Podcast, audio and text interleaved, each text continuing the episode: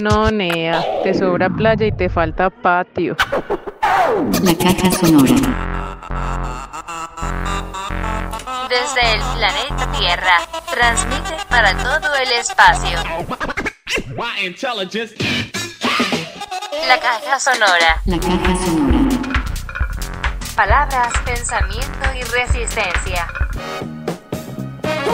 La caja sonora. Es que, ¿cómo va la pesca, pues? Ah? Iniciamos esta caja sonora con el músico sueco Candy Rey y esta pieza que recomienda nuestro productor en línea, el mismo Rocha, Rey de Rocha, y esta canción que se titula Call Arcan con Candy Ray del 2015, pura electrónica en la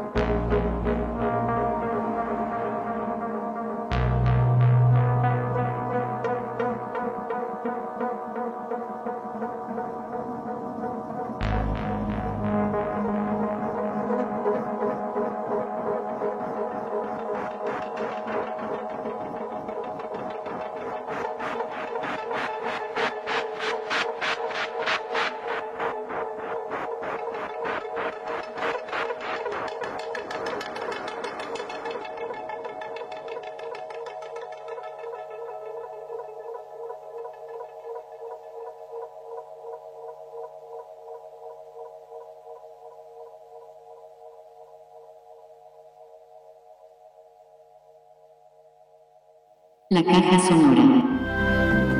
El crítico. Hoy presentamos Los Reyes del Mundo de Laura Mora.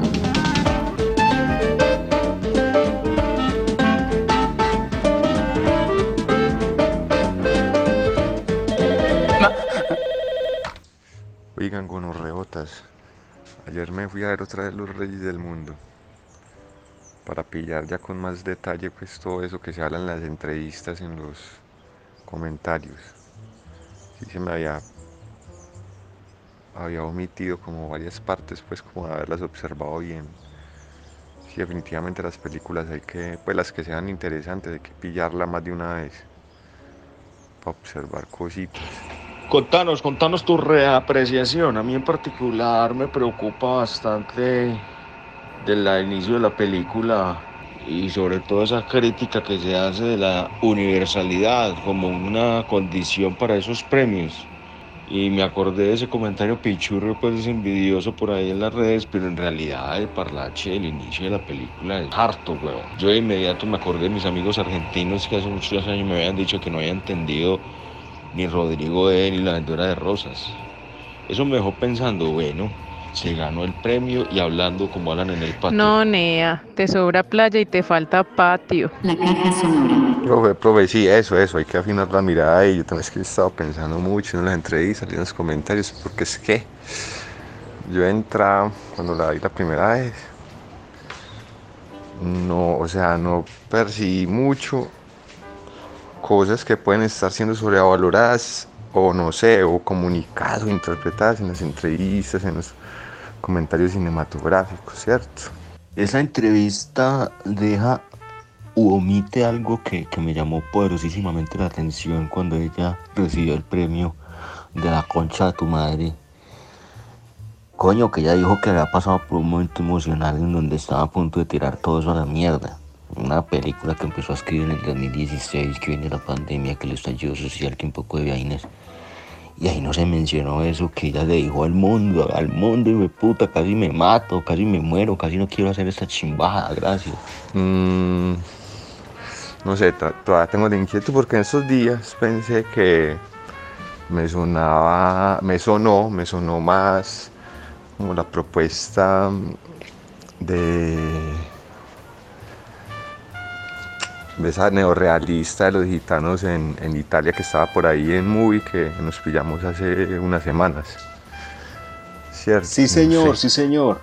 Habíamos hablado de esa película acá en la caja, Asiambra, de Jonas Carpignano o Jonas Carpignano de Italia 2017 una película que se pone en la lista de, de, de, del cine neorealista eh, ya nos había dicho Pasolini que en realidad ese cine eh, había tenido su momento pero la lista es larga la lista es larga mis queridos y podemos no solamente hablar del ladrón de bicicleta de Humberto D eh, o de Te querré siempre, para pensar en Vittorio De Sica y Rossellini, Stromboli también con Rossellini, sino que también hay que pensar, por ejemplo, en estos directores de lo que se conoce como el, el, el neorealismo contemporáneo italiano, aunque Jonas es... ¿Será que uno ¿no? exotiza la geografía, él habla de ahí y, y, quizás puede ser más una mirada de turista, no sé. El, el apreciador, le apreciadore de cine turista, weón, que puede estar exotizando cosas que de pronto localmente puedan llegar a tener otra lectura, otra lectura. no sé, no sé, no sé. Oíste, demonio, pero no se trataba pues de eso venimos con más de 200 años de antropología y estudios folcloristas que se le han pasado exotizando a lo otro y la invitación es a, a exotizar lo, lo, que siempre ha sido como común, ¿no? Lo que nunca hemos problematizado, pues ¿qué? Lo que sucede también con la mirada, la distancia, la geografía y la apreciación de las estéticas de otros, no sé, no sé, I don't know, ok, pues también decir que es cine nacional no quiere decir que uno también lo perciba como un otro. Claro, claro, claro, tenés toda la razón, sí, sí, sí, ¿no? Y, esta mujer, digamos que es el nuevo cine colombiano, porque es que esa critiquita que había por ahí en la red, no, esto nada que ver con Víctor, pa, esto es nuevo, Pero, esto es nuevo. No, está buena, es bonita la película. En formato grande, sí. Ayer me tocó en una de esas pantallas de las más grandes de Envigado. Se ve bien. Eso es pura foto. Dirección de arte esa película. Lo que sí es que es muy buena con lo de la representación de la tierra, el destierro, un programa de restitución a través de una experiencia única, sin echar discurso mm, y llegar a territorios que en estos momentos están siendo devastados por la minería de aluvión y de beta. Así está el Bajo Cauca, pues es que es impresionante. Les muestro fotos, pillen. La caja sonora. La conversación con el señor de barba blanca, con esa casita por allá metida, como en la montaña. Casita muy rudimentaria. La conversación que tienen ahí como en una losa, en una plancha. Él y... Él y Ra. Vea eso de ahí para allá, está lleno de oro. Y dice algo así todo poderoso como tierra de oro trae como todas las pasiones. Una frase así, o sea, dice un haiku ese señor. O un aforismo pues sobre el Bajo Cauca que es geopolíticamente justo lo que está pasando, muy teso. Sí, sí, sí, sí, sí. Yo recuerdo particularmente que el cuchito le dices que y vos, vos andas con esos pelados pues para arriba y para como si vos fuera el papá. Ah, como quien dice que dejan cartar con esa gente mío, che, pa' adelante, que plata lo que hay. Y que a Culebro en medio de un delirio se, le desata la furia por la ambición del oro y creer que sus panas lo van a querer tumbar con, con eso. Eso también es poderoso. Me gustó bastante la distinción con respecto a matar a Jesús y los reyes del mundo, ese debate por los derechos de autor, el piano desafinado, eh, la búsqueda interior, los silencios. Sí, sí, la peli son puros sketches. Eso es como, sí, épico, punk, sí, como el anarcopunk, como, como, sí, sí. También tiene bastante de, de teatro acá, ¿no? Eso. Cuando intimida al señor de la estación de gasolina, así rupestre, el señor, el señor viejito. Eso es como, es, es como si fuera salida de, de toda la propuesta de la mayor parte de la película, no la ve al cucho para robarle la gasolina, ¿no?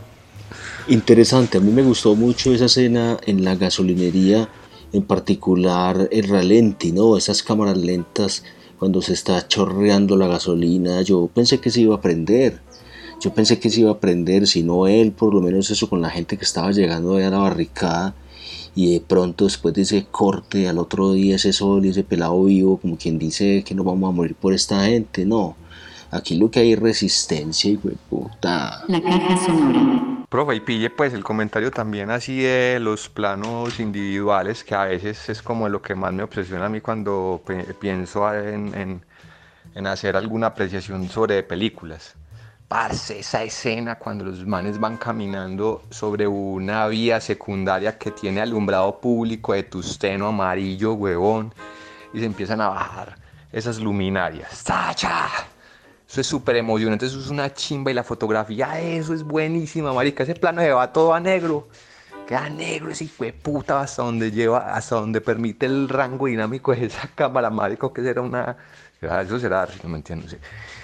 Repone negro, se ven esos chispazos con algunas geometrías sobre el asfalto de los machetes. Se pone negro, negro, negro y ¡pum! Un amanecer en la neblina, aparte que le estalla uno el ojo, weón. Ese plano es. Eso es una cosota, pues. Es esculpir en el tiempo, decía André I. Tarkovsky. Y qué foto. Profe, profe, comente planos así y describa a ver cómo pilló usted algunos de esos, que uno siempre ve mu- cosas muy distintas. Cuando vuela, parce, en ese plano ralentizado en la neblina, marica haciendo así un arco. La bicicleta, huevón. Ah, sí, esta bicicleta volando por los aires, en eso de volado de matasanos, huevón. Ah, qué, qué tal. También me gustó cosa, mucho, lo había dicho Rocha, el tema de la bicicleta. Pero así echando memoria, weón, yo sentí mucho susto después de que se metieron esa rueda. Y pasó la cicla y los cogieron, se los llevaron, weón, pero fue una escena muy oscura. Incluso yo no recuerdo cómo se perdió el negrito ahí. Si fue que no se pudo salir de esa habitación o qué, pero fue una escena, toda una escena muy, muy, muy, muy, muy profunda. Yo, yo me asusté tanto, tanto. De hecho, pues cuando se metieron ese, ese de acepán, yo, esa rocha, yo dije, no, weón, qué chimba. Me acordé de mi época adolescente, weón, andando por Castilla, así. ¿Y qué? Fue puta. Esa fue puta fiesta donde llegaron con ese tema del piano. Ah, weón, yo, no, yo, yo, yo estaba también como todo volado con eso. Realmente la película para mí logró generar unas atmósferas muy interesantes, más allá de lo que pasa con la neblina. Fue puta, ¿no? Unos, unos ambientes tenaces, weón. Uno que ha vivido toda esa cogedera, la siente esa pelada. Ay, hombre. Qué chiva, no paran de crear, muchachos, muchachos. No, Nea, te sobra playa y te falta Esto es un patio. laboratorio de dirección de fotografía, diseño de producción, dirección de arte, parce, y puesta en escena. O sea, vámonos ocho semanas y con cámara y óptica de puta, ¿Qué hacemos, weón? Robamos cosas en potreros y de puta volados en este combo, marica. Chimbas conseguir la plata para las cosas. La caja sonora. Bueno, mi profe, ahí tiene material para sección del crítico en la caja sonora retransmitiendo.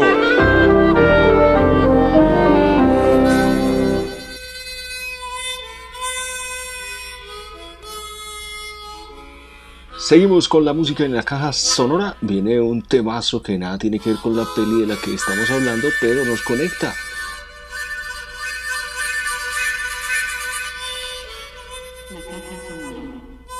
Arcángel canta Paul Gilman, ni plata ni religión. Un saludo para el marcianarco, lo estamos extrañando, papi.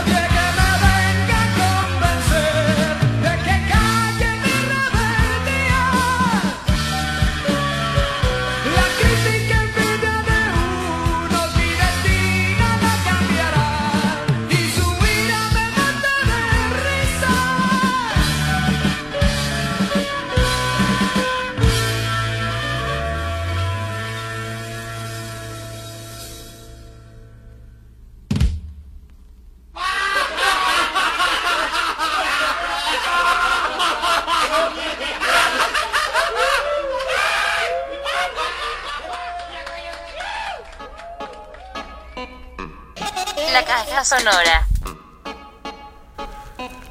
Los pases de la caja sonora son unas líneas que recuperamos de nuestro archivo sonoro. Voces que no dejan de hablar y son más que necesarias. Pero si es un campo totalmente huevón que hay que explorar, hermano. Y ahora, en la caja sonora, cocinas, menjurjes y alicientes. Historias de la alimentación con la arqueóloga Mónica.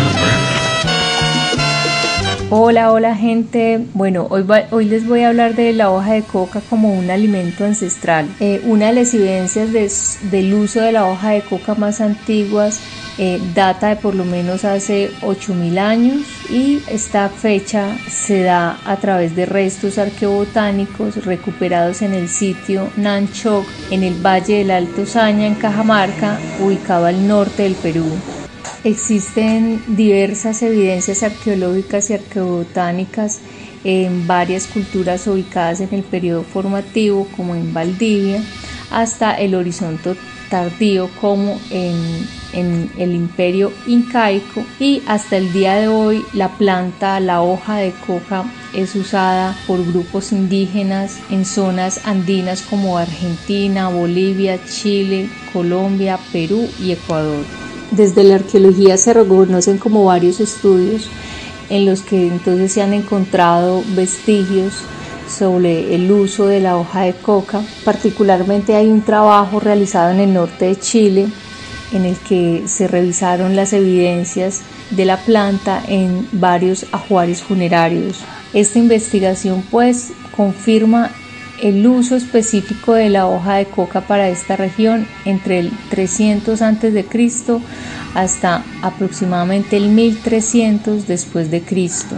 Un dato particular de esta investigación es que eh, analizaron 87 individuos utilizando uñas y cabellos para buscar mm, metabolitos eh, secundarios que revelaran si estos individuos habían ingerido la planta dentro de los dos meses antes de su muerte. Y lo que los investigadores encontraron es que el 56% de los individuos analizados presentaban datos positivos para el consumo eh, de la hoja antes de su muerte.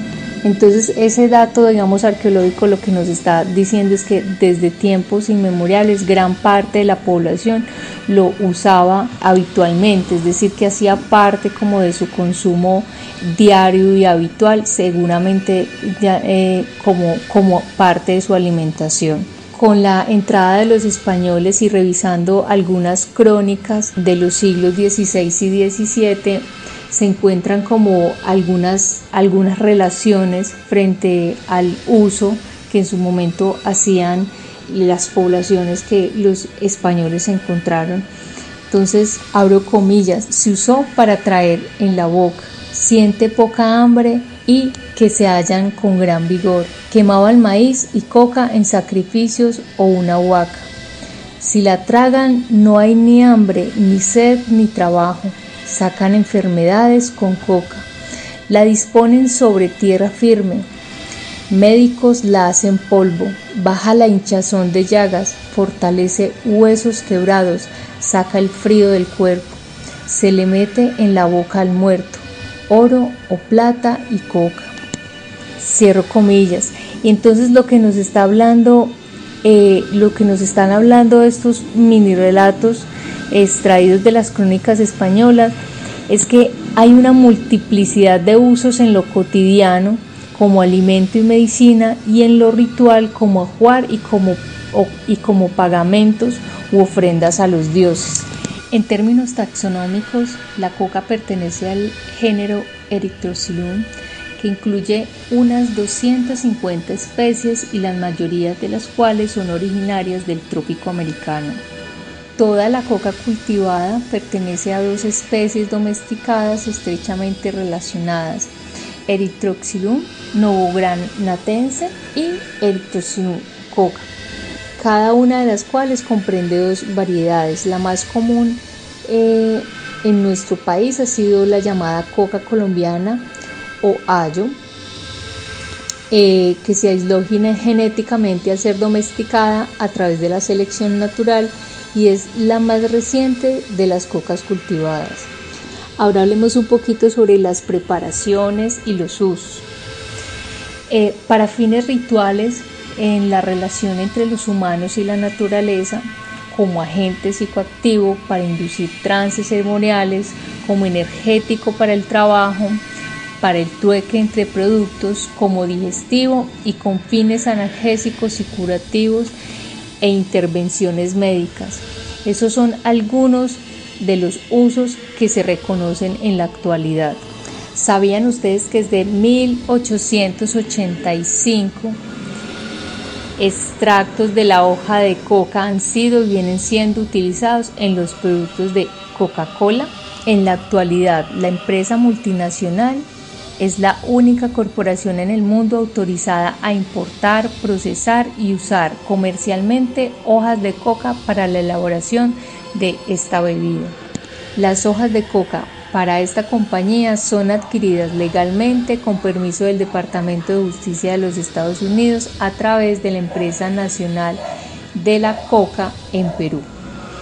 Ese es uno de los ejemplos de vieja data de cómo la hoja de coca es usada en algún producto de consumo y en este caso un producto de consumo masivo en todo el mundo. Ahora hablemos un poquito de, del uso, digamos, más tradicional y de cómo muchas comunidades actualmente en los Andes siguen usando eh, esta, esta hoja, esta planta sagrada y que hace parte de su, de su ciclo y de su alimentación.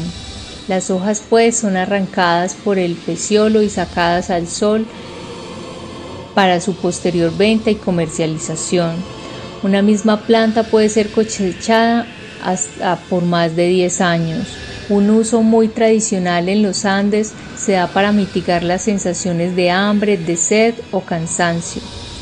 Para ello se suele introducir las hojas de coca en la boca y humedecerla eh, con saliva formando un bolo, el cual se mantiene entre los dientes y la parte interna de los carrillos para lentamente extraer las sustancias activas y estimulantes. Para lograr los efectos deseados es necesario agregar periódicamente un poco de componente alcalino a esta mezcla, usualmente ceniza alcalina, mayormente bicarbonato de calcio de origen vegetal. Esta planta es muy eh, importante para las comunidades andinas porque posee unos efectos medicinales como digestivos, ya sea sola o combinada con otras sustancias como infusión y también como analgésico local mediante su uso en, en plastos. Para muchos que hemos estado en, en los Andes, en La Paz, en Quito, ¿cierto? en estas ciudades andinas eh, de altura, la infusión de coca es un excelente paliativo para el mal de altura para las personas que no están acostumbradas a vivir en estas zonas altoandinas. De modo que es muy usual que en los hoteles eh, de turistas se ofrezca el té de coca a los recién llegados para que no les dé esta sensación de mal de altura. Respecto a las propiedades que contiene la hoja, mucho se habla en el medio. Se reconoce que el contenido en vitaminas y determinados oligoelementos hacen que al mismo tiempo la infusión de coca sustituya un complemento nutritivo de la dieta diaria.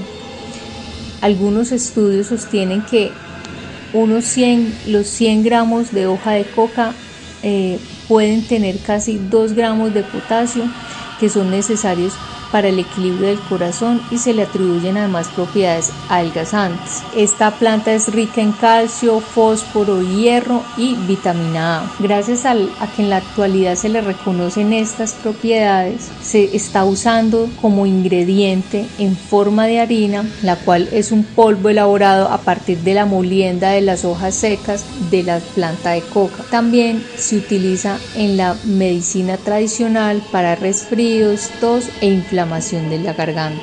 Como alimento se mastica, se toma infiltrantes, se licúan las hojas frescas o se consume en forma de harina de hoja de coca usada en diversas preparaciones como pasteles o galletas.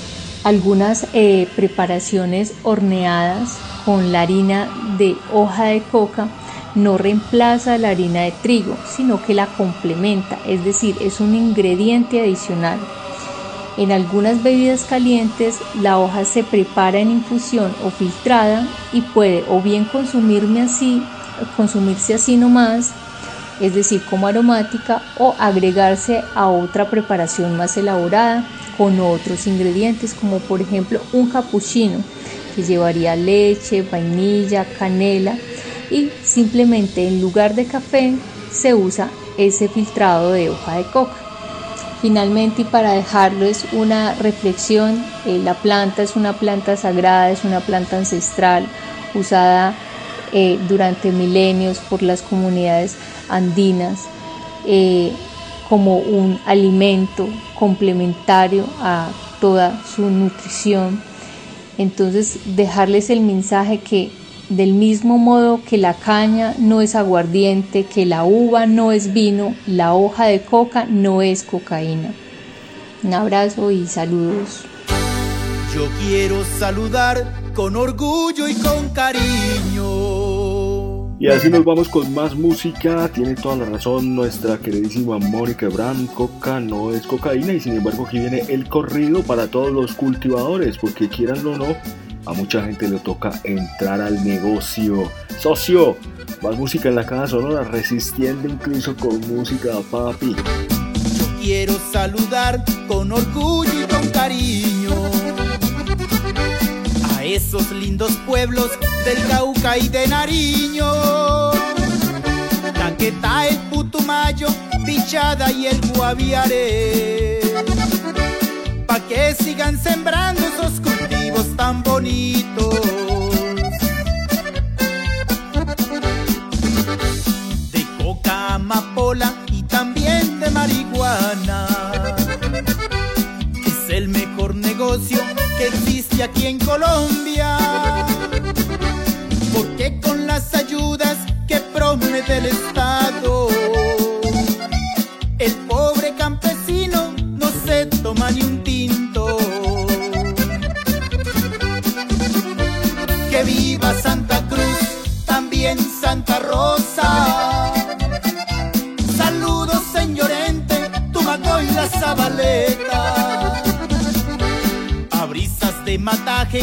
y el vallenato.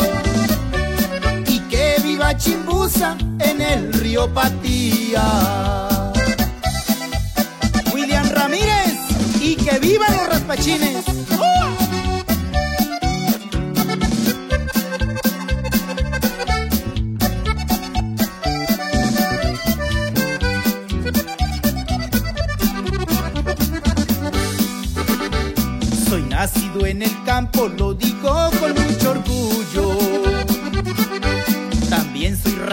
Lo digo y no lo niego. Y vengo del Caquetá a cantarles con cariño. Saludos para Argelia, Balboa y el plateado. En estos lindos pueblos tengo varios negocios.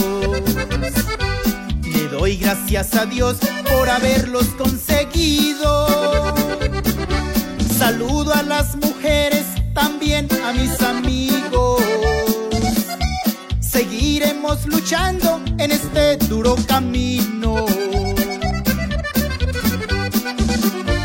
Que viva Santa Cruz, también Santa Rosa.